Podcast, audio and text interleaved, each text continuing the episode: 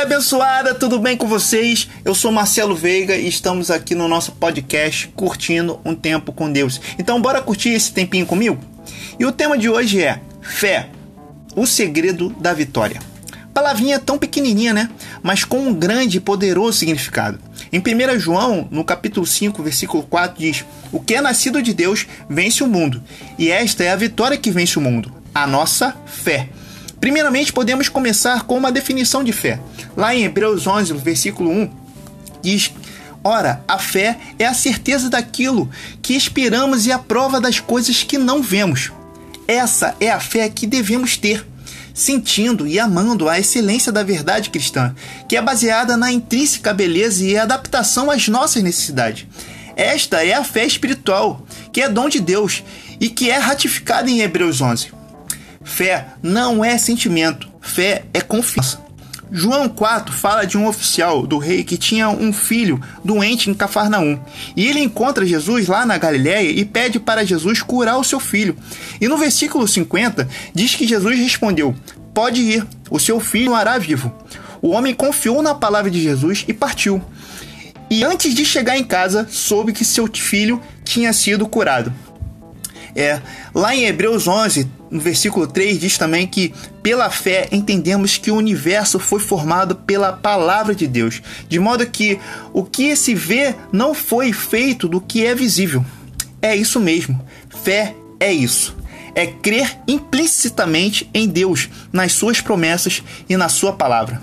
Mas Marcelo, como posso obtê-la? Vão duas dicas aí. Se liga. A primeira dica é pelo ouvir ou ler a palavra de Deus. Em Romanos 10, no versículo 17, diz: Consequentemente, a fé vem pelo ouvir a mensagem, e a mensagem é ouvida mediante a palavra de Cristo. O evangelista Moody foi um exemplo disso. Ele orou pela fé fechando a Bíblia, e ela não veio. Depois ele abriu a Bíblia, começou a estudar a Bíblia, começou a estudar a palavra de Deus e a fé cresceu cada vez mais. Quanto mais lermos a Bíblia, mais a nossa fé aumenta. Outra dica muito importante, fundamental, é o que está escrito em Efésios 2:8. Pois vocês são salvos pela graça, por meio da fé, e isto não vem de vocês, é dom de Deus por meio da fé em Cristo, recebemos o dom gratuito de Deus. Aleluia! Tá beleza então, Marcelo. Vimos como obtê-la, mas por que devo realmente obtê-la? Vão aí três pontos para a gente refletir agora. O primeiro é que ela é necessária para nos aproximar de Deus. Hebreus 11, no versículo 6, diz que sem fé é impossível agradar a Deus.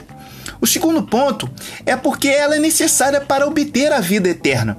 Marcos 16, 16 diz: Quem crer e for batizado será salvo, mas quem não crer será condenado. E João 3,16 diz: Porque Deus amou o mundo de tal maneira que deu o seu Filho unigênito, para que todo aquele que nele crê não pereça, mas tenha a vida eterna. E o terceiro e último ponto para a gente refletir é que ela serve para que possamos obter uma vitória sobre a carne, sobre o diabo, sobre o mundo. E Efésios 6,16 confirma isso.